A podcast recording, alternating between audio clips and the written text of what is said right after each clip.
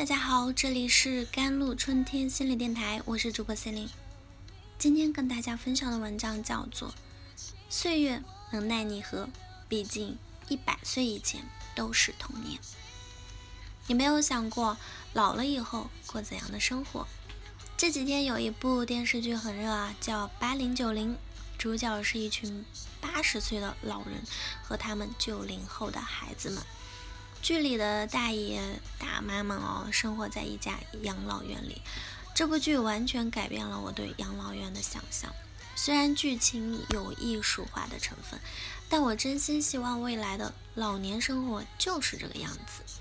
八零九零里的老人们每天都不闲着，做菜、唱歌、打牌、下棋、运动、养生，他们凑在一起搞各种好玩的事。这群八零九零后啊，一起享受生活，互相斗智斗勇，热闹极了。这部剧最难得的是，它是一部老年人群那像戏啊。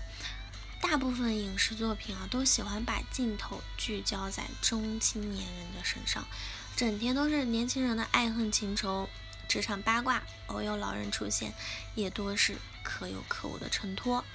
我们好像。总在有意无意的回避老年世界，不愿意凑进去看他们的生活，好像他们就是没故事、没乐趣、孤独冷清的一群人。其实老人也有老人的精彩啊！最重要的是，我们每个人都会老，我们应该知道老人的世界什么样，或者应该什么样。我们要在心里有一个清晰的认知：我老了以后要怎样活。看了八零九零，我忽然有答案了：要精彩，要轻松，要尽兴。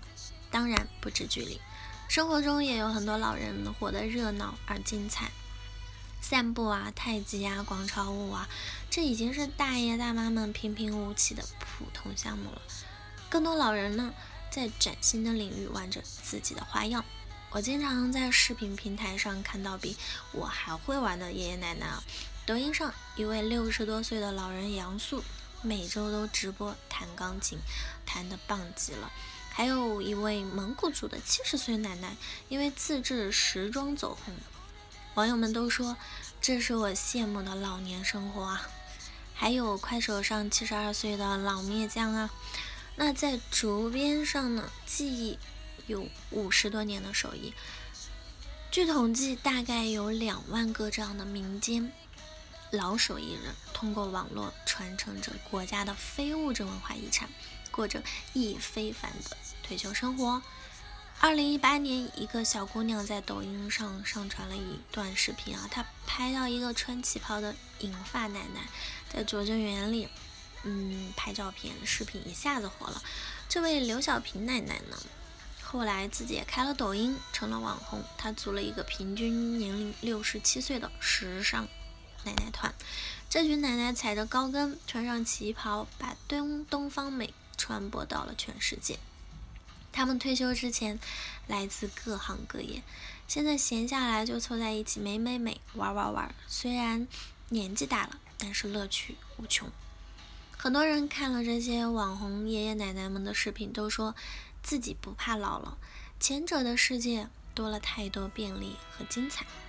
越来越多老人在努力学习上网，而在有的老人坚决不肯学微信的时候，有的老人已经玩的比年轻人还疯了。这是九零后老了想成为的人吧？我最近看了很多老年人的故事，他们跳舞、旅行、玩游戏、做手工、拍视频，活得比年轻人都开心，那种状态真的有点让人向往。所以你说年龄算什么？如果能像上面这些老人那样快乐、优雅的老去，老和足居啊，很多时候我们是被年龄定式困住了，总觉得老年人就是样样都不行了，什么都做不了了，就注定要活得平淡。但事实上，你看看那些不服老的人，他们根本不在意这些，他们就是想办法找开心，然后也真的能活得有滋有味。像八零九零的剧情，不管几岁，喜欢一个人就勇敢去追，喜欢一件事就尽情去做。我们就应该以这样的心态去面对万年。永远不要觉得自己老就要身体允许，只要身体允许，那你就要尽情的去 happy。就像一个大爷说的：“一百岁之前都是童年。”哈哈，我真的好喜欢这句话，我会一直记得它。希望你也有启发，从此知道自己老了应该怎么活。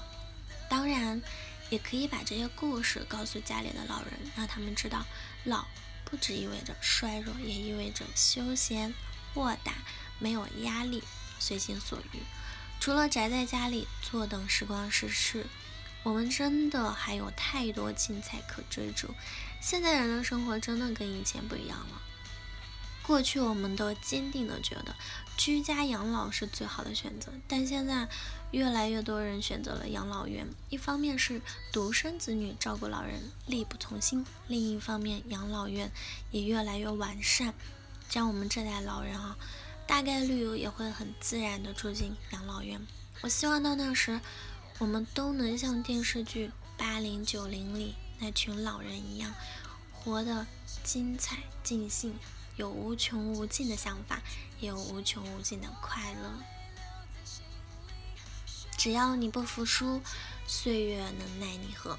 毕竟一百岁以前都是童年呢。好了，以上就是今天的节目内容了。咨询请加我的手机微信号：幺三八二二七幺八九九五。我是 c e l i n e 我们下期节目再见。